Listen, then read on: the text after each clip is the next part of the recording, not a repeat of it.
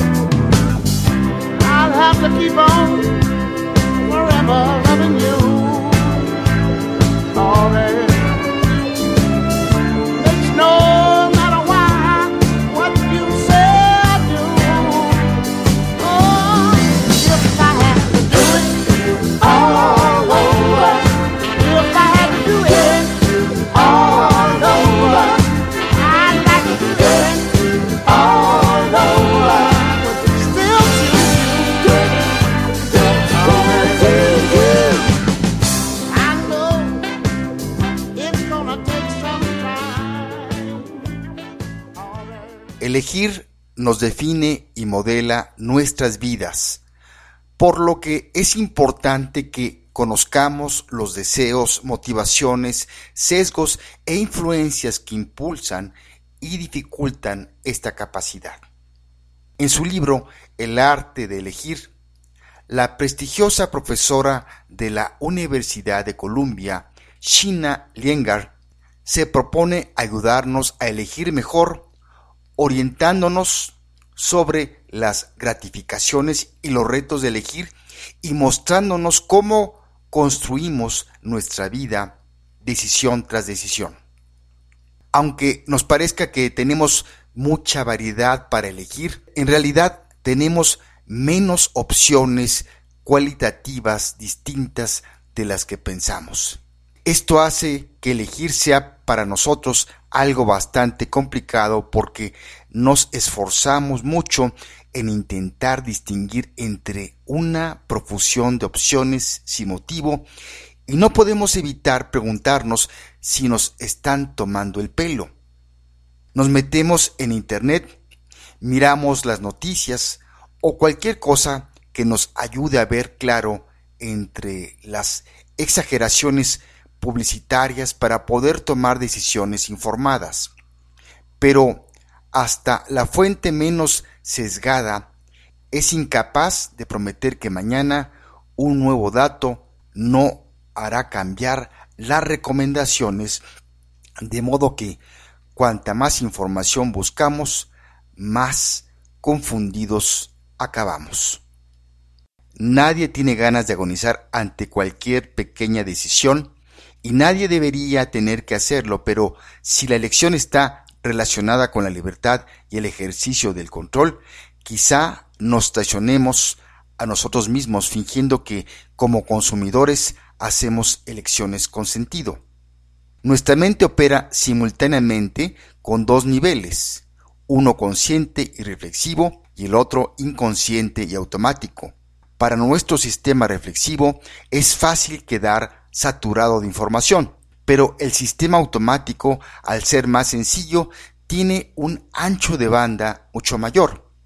Así de manera inconsciente podemos registrar información sin reconocerla inconscientemente. En tales situaciones, el sistema automático registra la información perdida, la interpreta y actúa sobre sus conclusiones, enviando emociones o presentimientos al sistema reflexivo. Podemos tener lagunas en nuestra percepción consciente del mundo, pero nuestras decisiones siguen estando fuertemente influidas por nuestro inconsciente.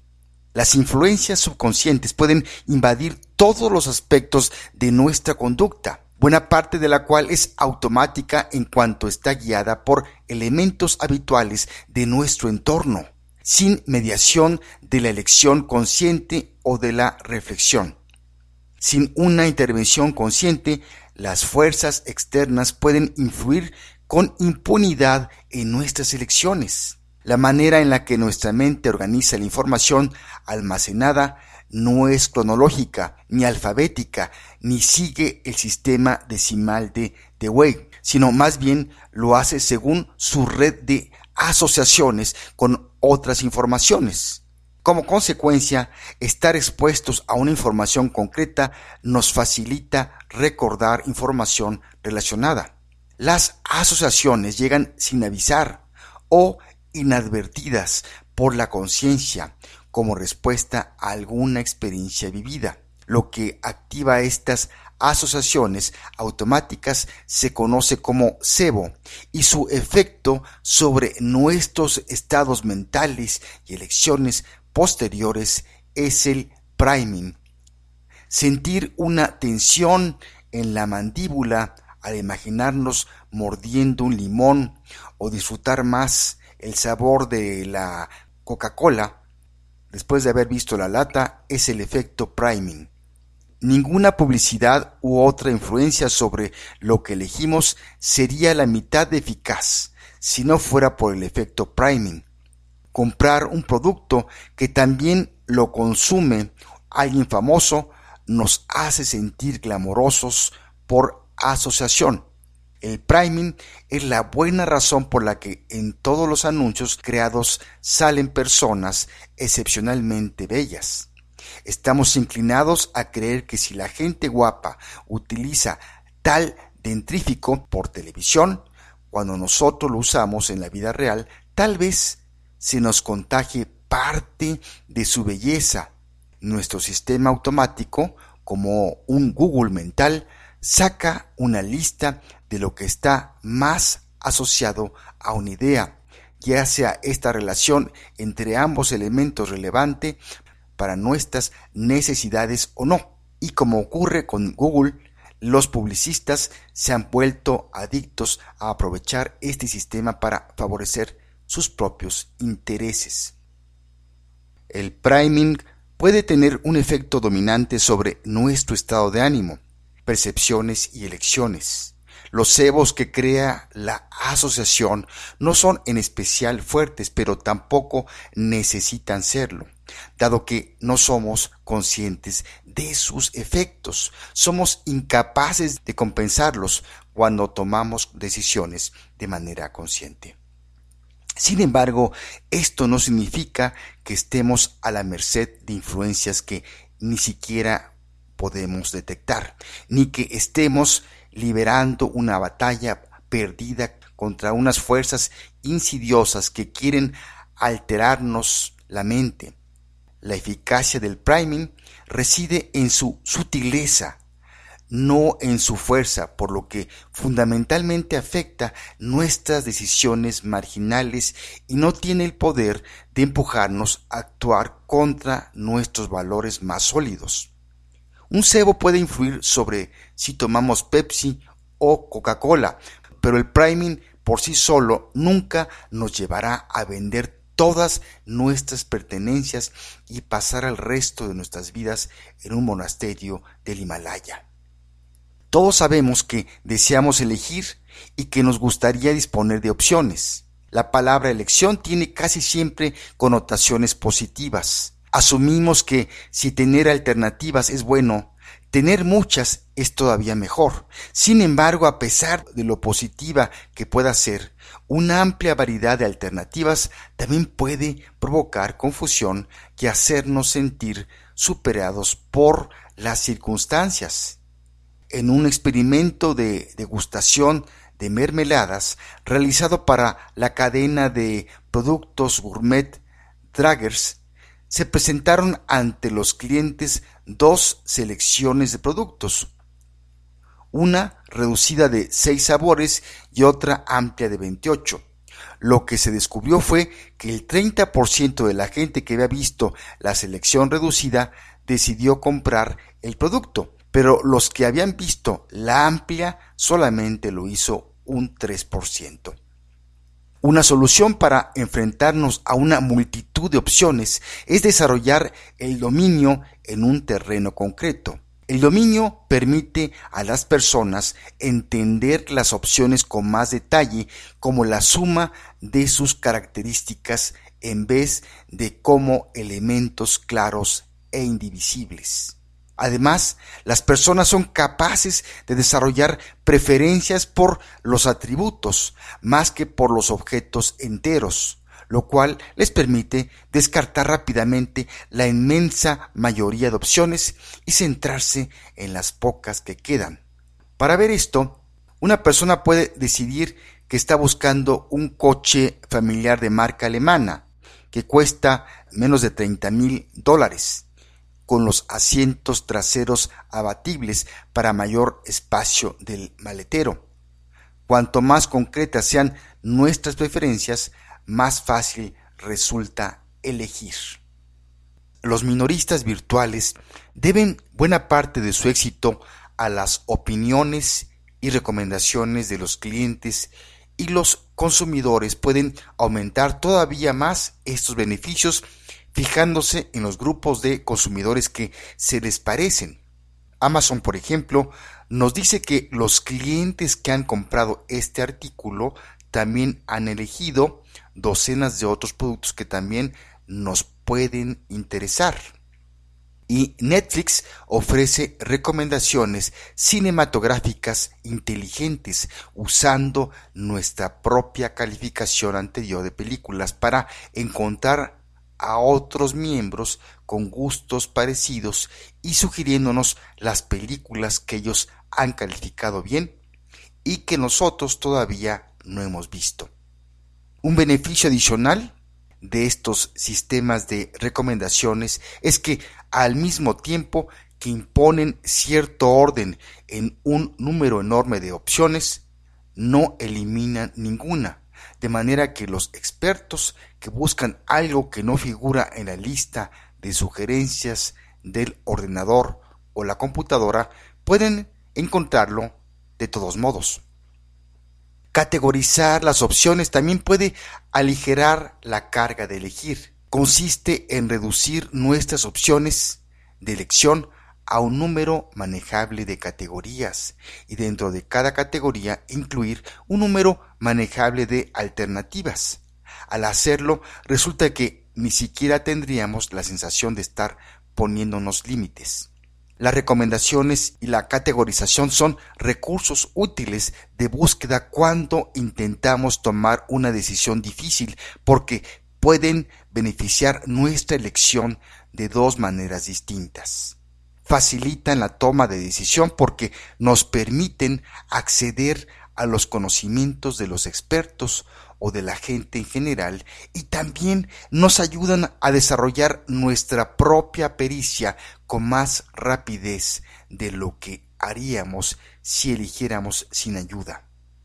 Desde muy pequeños aprendemos que hay cosas que simplemente no están permitidas en la terrible edad de los dos años pataleamos y tiramos cosas al suelo. En la adolescencia damos portazos y nos escapamos por la ventana. Los protagonistas de muchas de nuestras historias más atractivas y perdurables intentan resistirse a la tentación de lo prohibido y a menudo fracasan. Cómete cualquier fruto menos el de este árbol. Enamórate de quien quieras menos de la hija de tu enemigo. Son cuentos cuyo final todos conocemos. Ejemplifican desobediencia, desafío o rebelión. Según el psicólogo Jack Brecken, cuando una persona se cree libre de adoptar una conducta determinada, experimentará reactancia psicológica si la libertad es anulada o amenazada. La reactancia psicológica es el estado emocional con el que pretendemos restablecer la libertad anulada o amenazada que se manifiesta en un deseo reforzado de adoptar al comportamiento prohibido. La gente no siempre elige lo que más le conviene. Una solución posible a este problema es apartar las opciones que conllevan un perjuicio potencial y dárselas a aquellos dignos de confianza y con un mayor criterio y objetividad. Pero esto es más fácil de decir que de hacer. Aunque pudiéramos ponernos de acuerdo en lo que es perjudicial y en quién tiene criterio, negar la libertad de elección provocaría reactancia. Esto es así porque la elección es una necesidad básica para el bienestar del ser humano, indisociable de los derechos inalienables de la vida, la libertad y la búsqueda de la felicidad. Como tal, la posibilidad de elegir tiene más valor que valía. Cuando como principio el derecho a elegir compite con el ejercicio de éste, no sabemos si reivindicarlo o ejercitarlo o hacer lo que más nos conviene en una situación concreta. Muchas veces tratar de ahorrar a las personas las decisiones difíciles, negándoselas, puede provocar efectos adversos. Como fenómeno psicológico, la reactancia no depende de los datos de una situación, sino de nuestra percepción de ella. Si creemos que se nos niega una opción, no importa que estemos equivocados. Una sociedad verdaderamente democrática debe hasta cierto punto promover la reactancia. La gente debe sentirse motivada para cuestionar las amenazas a la libertad como defenderse ante el totalitarismo. No obstante, es posible diseñar y adoptar estrategias que eluden manipulan o se aprovechan de la reactancia de manera que sirvan a nuestros intereses sin hacer peligrar nuestros derechos. Por ejemplo, la psicología inversa. Este es un viejo truco de los padres de todo el mundo. Si queremos despertar el interés del niño por algo, lo mejor es tratarlo como el fruto prohibido. Así un padre que quería despertar el interés de su hijo por Shakespeare le dijo que los libros de este autor eran de papá y que no podía leerlos. Los escondió detrás de otros libros de los estantes como si fueran revistas pornográficas, pero siempre dejaba que se viera algo. El hijo no tardó demasiado en encontrarlos y en ponerse a estudiarlos en privado, gracias a lo cual desarrolló un fuerte interés por los clásicos. Ya en la antigua Grecia se sabía que los seres humanos actuamos con una regularidad pasmosa contra lo que más nos conviene. Constantemente nos enfrentamos a tentaciones y cuando cedemos a ellas a menudo pagamos un precio muy alto. Una manera de evitarlas es rechazarlas de entrada, pero esto solo funciona hasta cierto punto. Si solemos ceder ante ellas, lo mejor que podemos hacer es dejar que nos domine una fuerza mayor que nosotros, atarnos al mástil como Ulises. Nosotros podemos actuar de una manera parecida al legendario rey de Ítaca y elegir delegar nuestras decisiones difíciles en los demás, lo que nos evitaría tener que decidir entre la inquietud o el daño que nos provocaría elegir nosotros y la menguada autonomía que supondría que otros nos reduzcan las opciones sin que nosotros lo hayamos autorizado. Esto no significa reducir la cantidad total de opciones en nuestras vidas, sino redistribuirlas y crear así una opción adicional ahora para eliminar o alterar otra en el futuro. A menudo lo que esperamos de lo que elegimos no es lo que obtenemos. Nos gustaría saber si hay una manera de hacer coincidir mejor los resultados con las expectativas. Si queremos dirigirnos hacia la felicidad, es importante saber por qué tomamos decisiones equivocadas y cómo acabamos decepcionados por las mismas decisiones que supuestamente deberían tener resultados magníficos. Si queremos sacar al máximo partido de la lección y protegernos de los sesgos, debemos estar dispuestos a sentirnos incómodos, si queremos mejorar debemos observar y analizar de manera continua y en sentido crítico nuestra actuación, saber qué hemos hecho mal y cómo podemos mejorarlo. Conviene que nos preguntemos cómo hemos llegado a elegir una preferencia en concreto. ¿Estábamos demasiado influidos por una imagen o anécdota potente? ¿Descartamos demasiado rápido una opción porque estaba contextualizada como perdedora? ¿Es posible que imagináramos una tendencia o patrón que en realidad no existe? Debemos intentar encontrar razones para no elegir lo que de entrada nos atrae.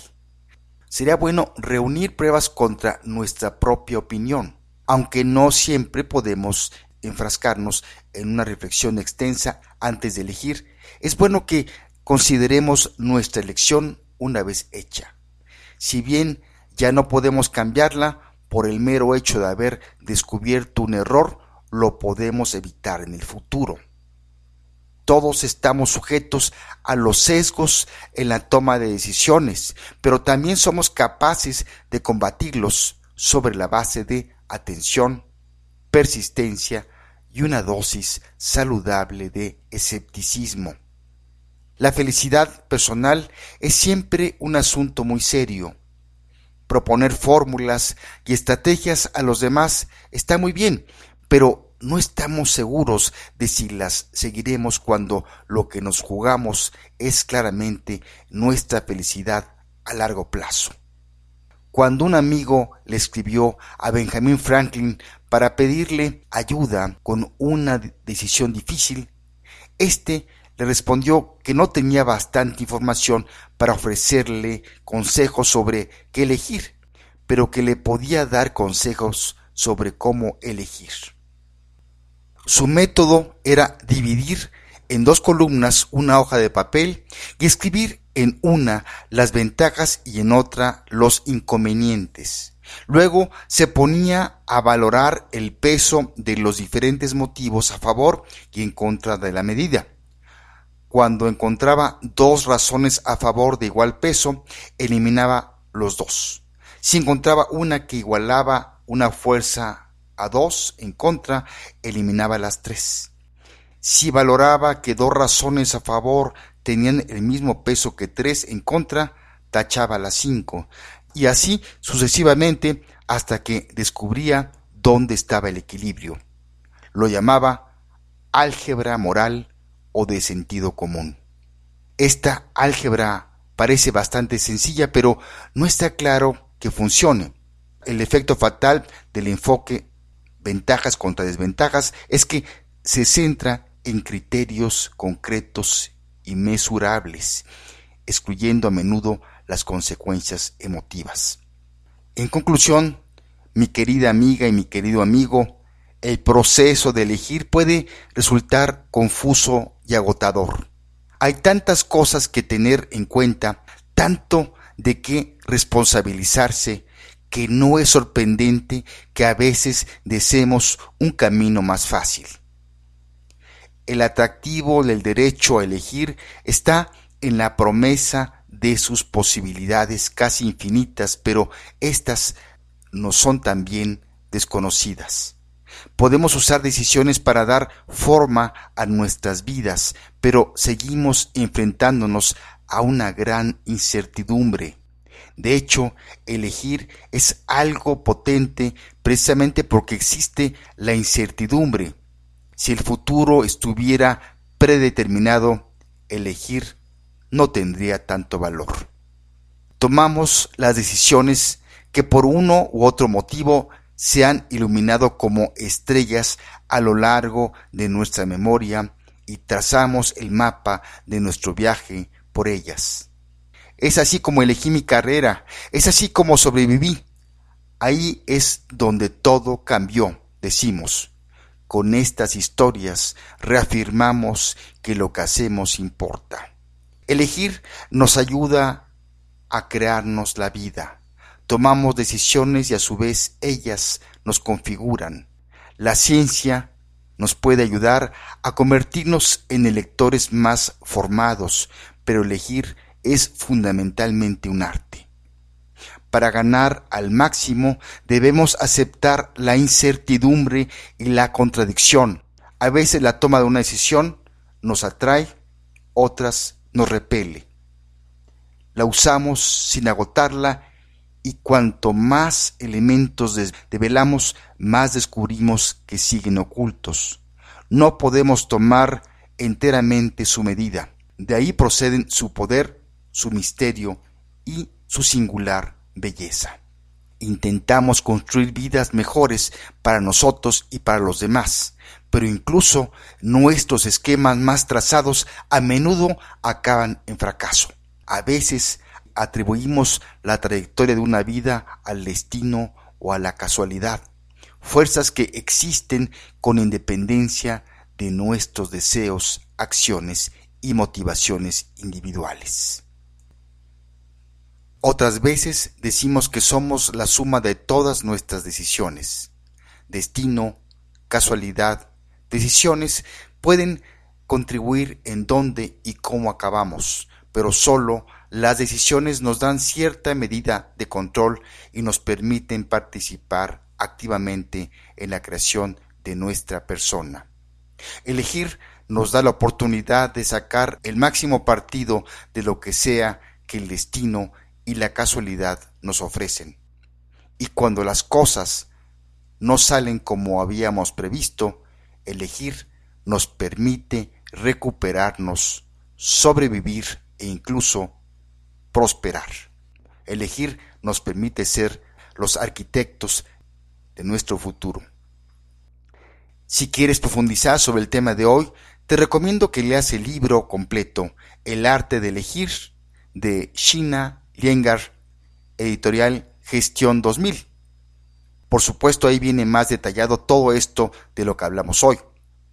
Por cierto, este libro es ganador del Action Business Book Award del 2010 y el Amazon Best Business Books of the Year.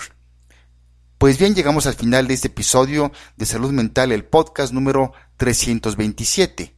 Si tienes alguna sugerencia o comentario, contáctame a través de mi correo personal gusnovelo.gmail.com. Vamos a cerrar musicalmente con Al Green y la canción I'd Still Choose You o Te Seguiré Eligiendo. Por si no lo sabías, Albert Green mejor conocido con el nombre artístico de Al Green, es un cantante compositor estadounidense. La mayoría de sus interpretaciones musicales pertenecen a los géneros de gospel y soul. Ha sido vastamente reconocido por fusionar estos diferentes estilos musicales entre sí, logrando la unión de lo secular con lo religioso. Durante los años 70 obtuvo su mayor éxito convirtiéndose en uno de los músicos con más superventas en esa época. En el año 2008, Green recibió un premio por toda su trayectoria artística llamado Lifetime Achievement Award durante el evento de premiación BET Awards. Su estilo vocal ha sido descrito como áspero y cálido, barítono y un etéreo falseto. En el año 2004 la revista Rolling Stone lo colocó en el puesto 65 en su lista de los 100 artistas inmortales. Mi querida amiga y mi querido amigo, alguna vez dijo el político estadounidense William M. Bulger, no hay mejor medida de lo que una persona es que lo que hace cuando tiene completa libertad de elegir. La intención de este episodio es darte más elementos para que tus elecciones, sobre todo las más importantes, las tomes con plena libertad y conciencia. Me despido de ti y te mando un fuerte abrazo en donde quiera que te encuentres en tiempo y lugar. Soy Gustavo Novelo, te espero por aquí, hasta la próxima.